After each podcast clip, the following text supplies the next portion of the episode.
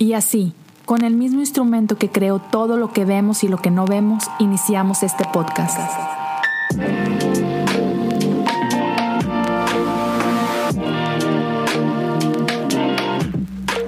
Bienvenidos a Cosas Comunes. Hey, ¿qué onda amigos? Un gusto estar de regreso con ustedes. Gracias por acompañarme semana a semana. En serio, no tengo palabras para agradecerles su apoyo. Ah, gracias a todos los que, los que escuchan esto y los que comparten esto.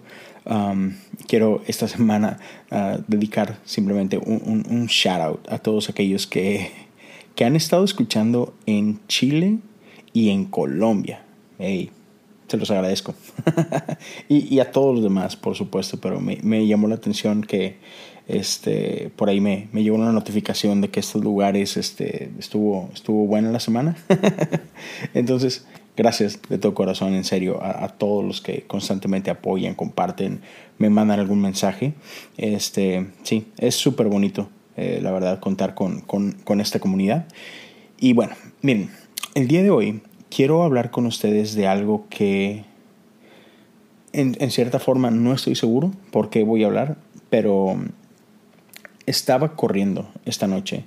Eh, estoy grabando esto, es oficialmente ya es domingo, porque ya pasa la medianoche. Es domingo 12, si no me equivoco. 11, domingo 11 de octubre. Ustedes van a escuchar esto el viernes. pero salí a correr y mientras corría, no sé, quiero pensar que Dios puso esto en mi corazón y entonces quiero confiar en, esto que, Dios puso por ahí y quiero pensar que hay alguien que necesita escuchar esto. Así que por ahí, por ahí le vamos a dar. Y miren, o sea, no es algo que he preparado, no tengo notas, simplemente voy a abrir mi corazón. Y quiero empezar con esto. creo que en la iglesia, de pronto tenemos muchas frases este, bíblicas, o sea, tomamos ciertos pasajes que usamos como bandera y obviamente los pasajes son, son verdad este, y la palabra de Dios es, es buena y, y, da vida. Pero creo que de repente tomamos ciertos pasajes porque soy un padre, soy bien bonito, soy bien chidos, este, nos llenan de aliento, de esperanza, y, pero los usamos fuera de contexto y y creo que pueden llegar a, ser un poquito, no sé, no sé si la palabra correcta sea peligrosos, pero, pero creo que no son buenos. Ah, los ponemos por ahí en stickers, los ponemos en, gorras, en playeras, en, en, nombres de conferencias y, y lo que tú quieras. Y creo que pueden dar una mala impresión. Y creo que muchas veces dentro de la iglesia crecemos con ciertos estigmas a causa de, de ese tipo de voy a poner entre comillas, verdades. ¿Y, de qué estoy hablando? Frases como, todo lo puedo en Cristo que me fortalece. Frases como, en Cristo soy más que vencedor. Y no sé si has escuchado, por ejemplo, esa frase en específico. Ah, yo muchas veces he escuchado esta analogía, ¿no? Donde te dicen, ser más que vencedor es como si tú fueras a boxear y vas contra un, peso pesado, vas contra un campeón, y, antes de subir al ring, Jesús te dice, esta pelea la peleo yo. Y Jesús es el que va, se sube al ring, y Él es el que gana, pero el premio te lo llevas tú.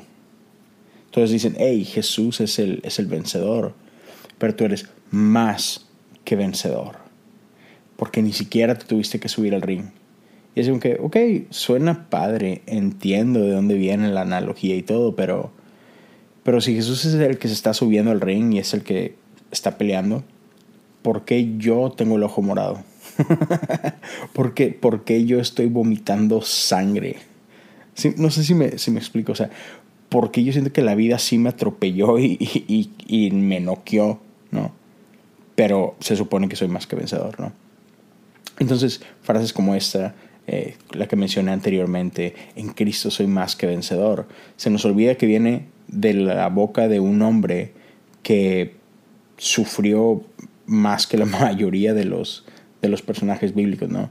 Ah, viene de Pablo, quien fue encerrado, golpeado, apedreado, ah, naufragios, etcétera, etcétera. Y, él dice, porque he pasado todo eso, e, en él soy más que vencedor, pero dejamos todo el sufrimiento de lado y simplemente nos enfocamos en, hey, todo lo puedo en Cristo que me fortalece. Ok, con ganas, pero creo que, que se crea este estigma porque ignoramos las, como que la otra parte de la moneda de estas frases, en el que pareciera que en la iglesia ah, tenemos un problema con los problemas parece que está prohibido pasar por dificultades, está prohibido um, experimentar fracaso, está prohibido estar triste, está prohibido pasar por dolor, está prohibido doler. Me explico. Entonces, ¿qué es lo que pasa? ¿Qué es a lo que nos lleva a esa situación? Que cuando pasamos por dolor, que cuando pasamos por dificultades, nos aislamos. No le decimos a nadie.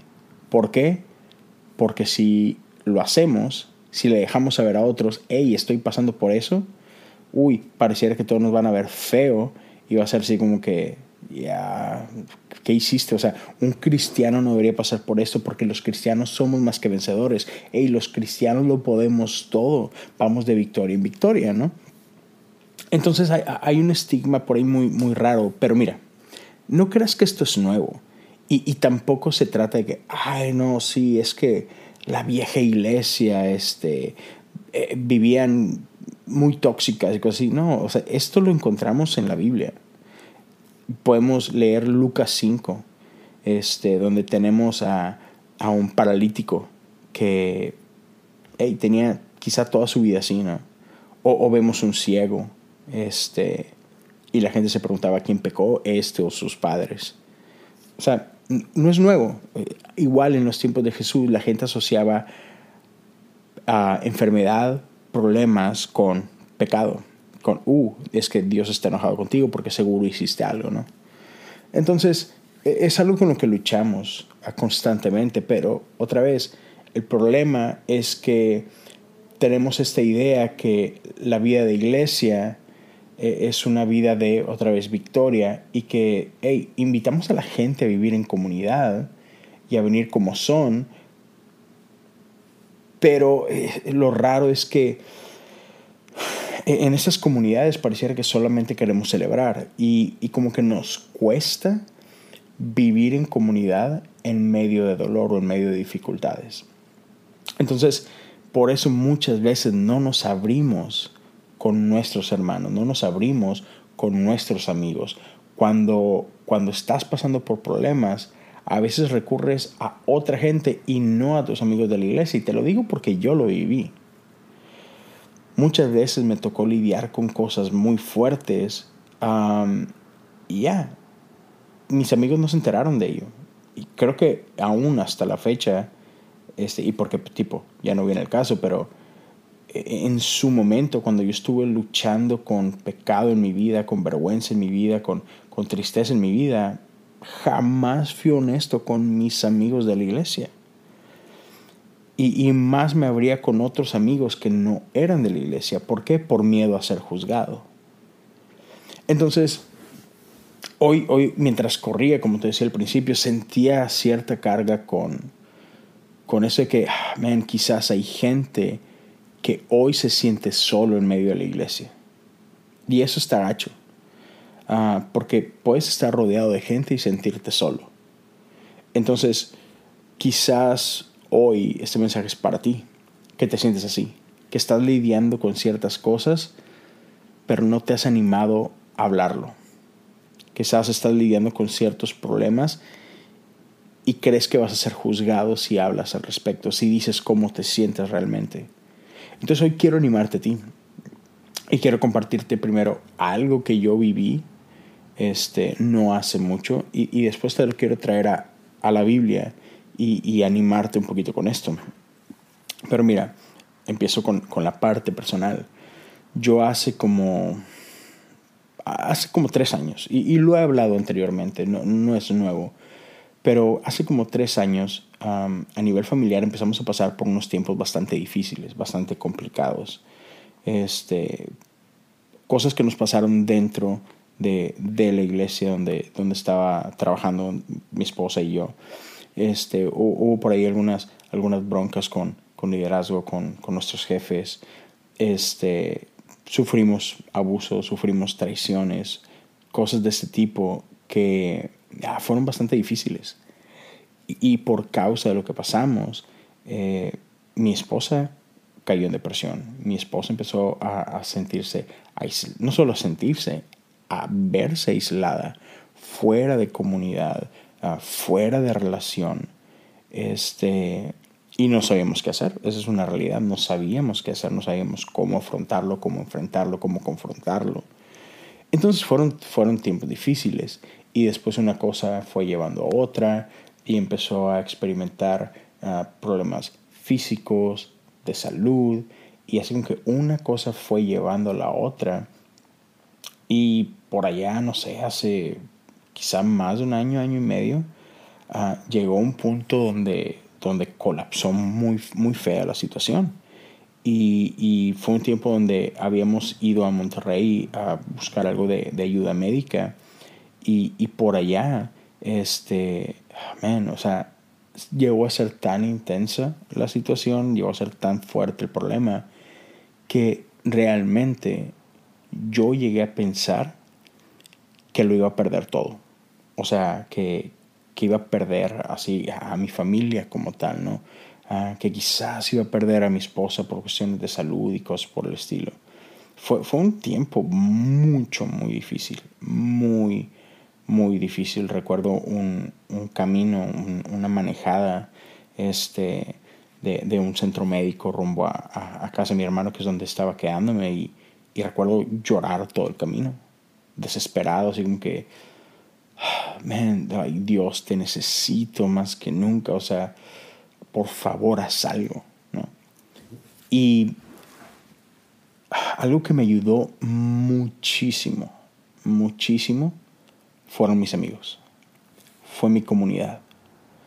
Este, me acuerdo que en medio de eso, rápido le hablé a, a, dos personas muy importantes para mí y les platiqué cómo estaba la situación. Y, y estas dos personas oraron conmigo, lloraron conmigo, me aconsejaron, este, me dieron palabras de ánimo, este, y, y, junto a otro grupo de, amigos igual por texto, hey, por favor, oren por mí, está pasando esto, etc.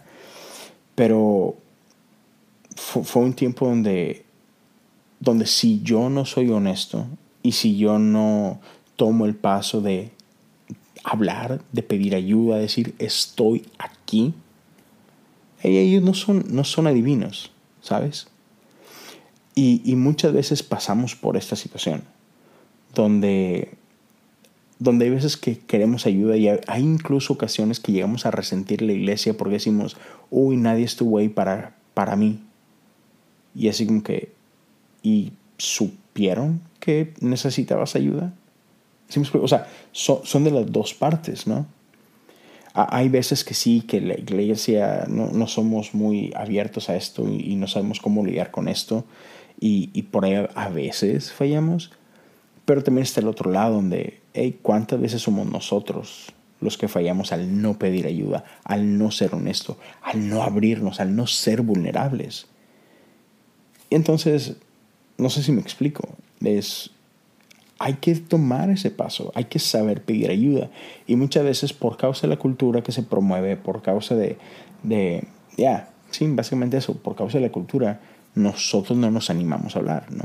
Entonces, por ese lado está la responsabilidad de la iglesia, donde tenemos que ser más abiertos, tenemos que ser lugares más saludables para que, para que la gente pueda sentirse en confianza de abrirse, pero también está esta responsabilidad como individuos de, hey, man, hay que hablar, ¿no? hay, hay que ir y pedir ayuda, hay que ser honestos con nuestra comunidad, con nuestros amigos. Entonces, otra vez, para mí fue clave el poder reconocer mi condición y poder yo abrirme y decir, amigos, necesito su ayuda. Y esto me lleva a una historia en Lucas 5, que es esta historia de un hombre que la Biblia nos dice que era paralítico y que Jesús había llegado a ese pueblo. y que se empezó a correr la voz porque, hey, Jesús está aquí. Y la fama de Jesús ya lo precedía y sabían de sus milagros y de su enseñanza y, todo lo que, ahora sí que, lo que Dios estaba haciendo a través de su vida, ¿no? Entonces la Biblia nos dice que cuatro amigos de este paralítico van por él a su casa, lo recogen y lo llevan al lugar donde Jesús estaba enseñando. Llegan al lugar y el lugar está abarrotado de gente, no puede nadie entrar ni salir. Y esos hombres lo que hacen es que suben al techo de esa casa, abren un hueco en ese techo, ven dónde está Jesús y bajan a su amigo donde está Jesús. Y me encanta lo siguiente, que dice que cuando Jesús vio su fe, se asombró. Piensa en eso. Cuando Jesús vio su fe. Tu fe es visible. Nuestra fe es visible. O sea, nuestra fe no es un sentimiento ahí nomás, este, no, no, no. Cuando hay fe en tu vida, se puede palpar, se puede notar, es reconocible.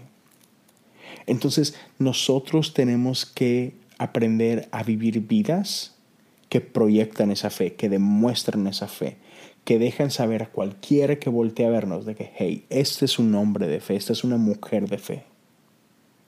Y cuando Jesús ve su fe, Jesús responde. Y eso me da muchísimo ánimo. Que Jesús responde a nuestra fe. Jesús no es pasivo ante nuestra fe. Jesús responde.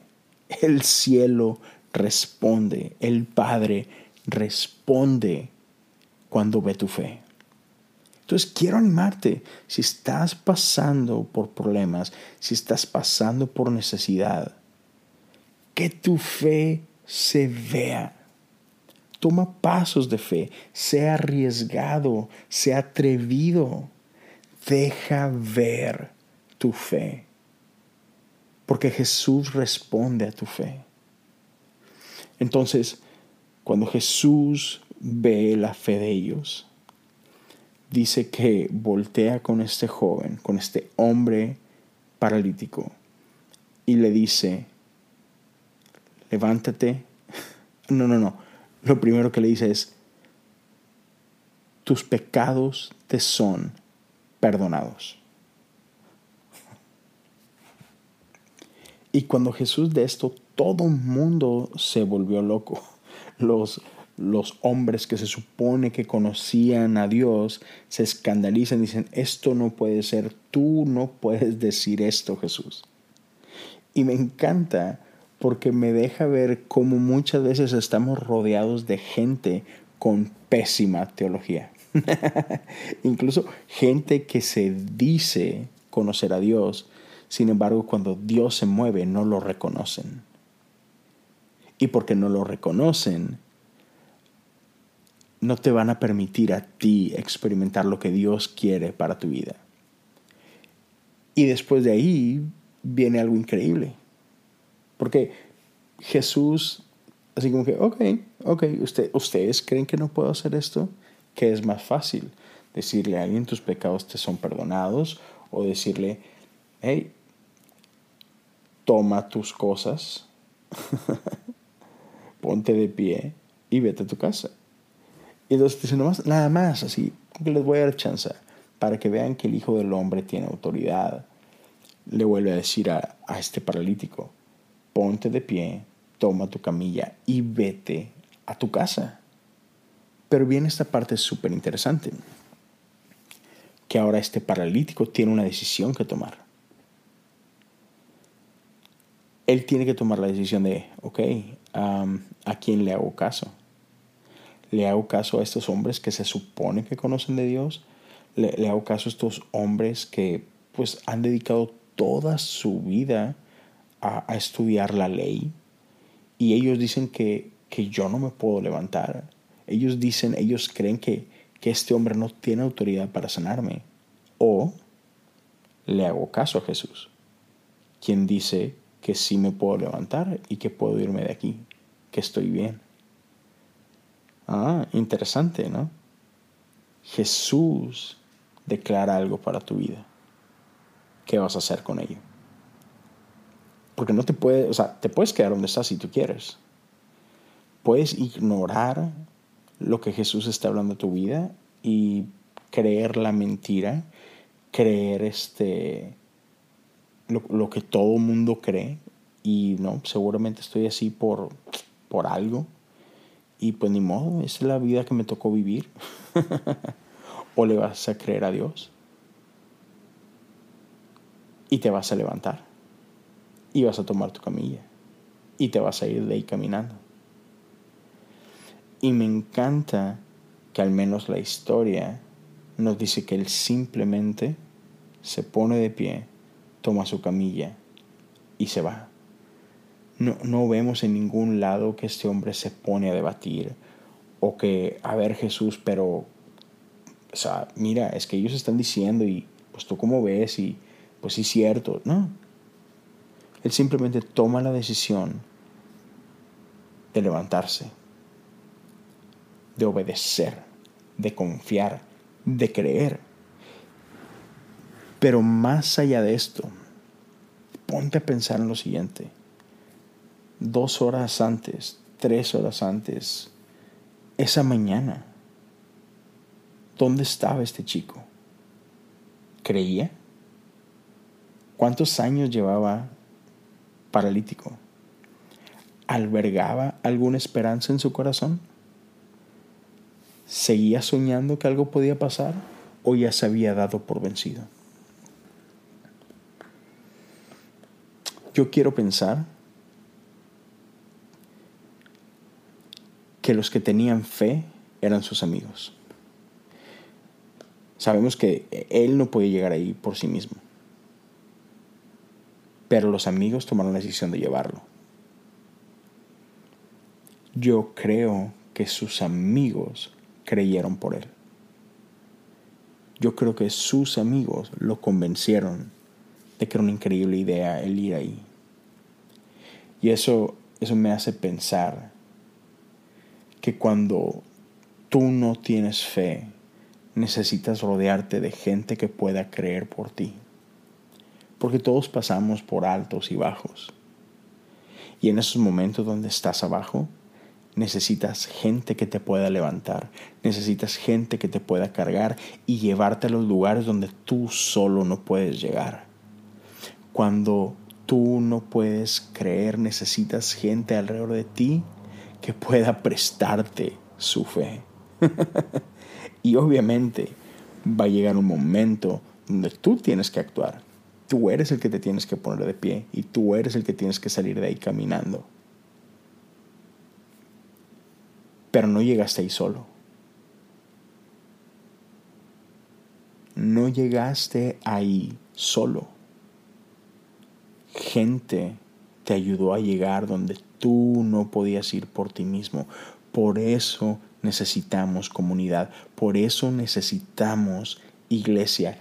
Ser no existe un cristiano. Cristiano en ¿cómo se dice? cristiano en isolación. No, no, no, no. No existe un cristiano en una isla desierta. No puede haber un solo cristiano sin comunidad. No existe. Por definición, en esencia, un cristiano es alguien que está en comunidad. Fuimos creados para comunidad. Entonces, usa esa comunidad, vive en comunidad, rodéate de gente, porque los vas a necesitar. Va a haber momentos en tu vida donde tú vas a necesitar de su fe, de su ánimo, de sus oraciones, y va a haber momentos donde un amigo tuyo va a necesitar de tu fe, va a necesitar de tus palabras, va a necesitar de tu aliento. Entonces, para terminar, rodéate de gente con quien puedes ser vulnerable. Rodéate de gente con quien puedes ser honesto. Rodéate de gente que sepa celebrar tus victorias, pero que también pueda llorar en tus derrotas. Rodéate de gente con quien puedas ser honesto, con quien puedas, amén, hablar de, de tus luchas, con quien puedas hablar de tus tropiezos, con quien puedas decir, hey, este, esta no ha sido una buena semana, necesito algo, estoy batallando con esto, estoy batallando con esto otro, estoy desesperado, estoy triste, estoy, estoy alegre, hey, vamos a celebrar, cómo podemos ayudar a otros, pero necesitas rodearte de comunidad, necesitamos ser iglesia en todos los sentidos. A mí hoy, el día de hoy, estoy, estoy en otro lugar completamente diferente. Como familia estamos en otro lugar completamente diferente. Dios ha sido bueno, Dios ha sido fiel. Pero, pero estoy convencido que, que no estaría donde estoy hoy si no es por el, por el apoyo de mis amigos, si no es por el apoyo de, de la comunidad que ha estado ahí conmigo, con mi esposa. No ha sido fácil, pero han sido indispensables, han sido valiosos. Entonces, si tú me estás escuchando y tú estás pasando por un tiempo difícil, solo quiero que sepas que no tienes por qué estar solo. Ser iglesia es mucho más que ir a un lugar un domingo. Ser iglesia es ser comunidad. Te invito a que busques una comunidad si no tienes una comunidad. Y si ya estás yendo a un lugar, sé iglesia. No vayas a la iglesia, sé iglesia. No solamente vayas a un evento, rodéate de comunidad. Rodéate de un grupo pequeño. Si en tu iglesia no tienen grupos pequeños, busca simplemente un grupo de amigos con quien puedas orar, con quien puedas leer la palabra, ah, con quien vayas y te sientes junto a ellos y platiquen y vayan a comer y, o sea, y con quien puedas vivir tu vida. Rodéate de gente con quien puedas creer, que unos a otros se alimenten, se, se animen. Ya, podemos llegar más lejos si vamos juntos. A fin de cuentas, estamos llamados a vivir en comunidad. Así que es lo que quería compartir con ustedes. Gracias por escuchar, gracias por estar aquí. ya sabes, si, si este capítulo, si este episodio fue de bendición para tu vida, ayúdame a compartirlos en redes sociales. Me puedes encontrar en Instagram y en Twitter como Leo Lozano HU. Por ahí comparte una historia, taguéame, pone qué es lo que fue de este episodio que, que fue de bendición para ti, que crees que puede ser de bendición para otros. Y si estás escuchando en Spotify, te invito a que le des follow al podcast si aún no lo haces, si estás escuchando en Apple Podcast. Te invito a que le des suscribir, que por ahí le des algún review y, que le des las estrellas que tú consideres. La verdad esas son cosas que, que ayudan muchísimo para que otros puedan conocer de este podcast. Te, te recuerdo que tengo otros dos podcasts ya que están disponibles. Me lo dijo un pajarito que sale cada lunes.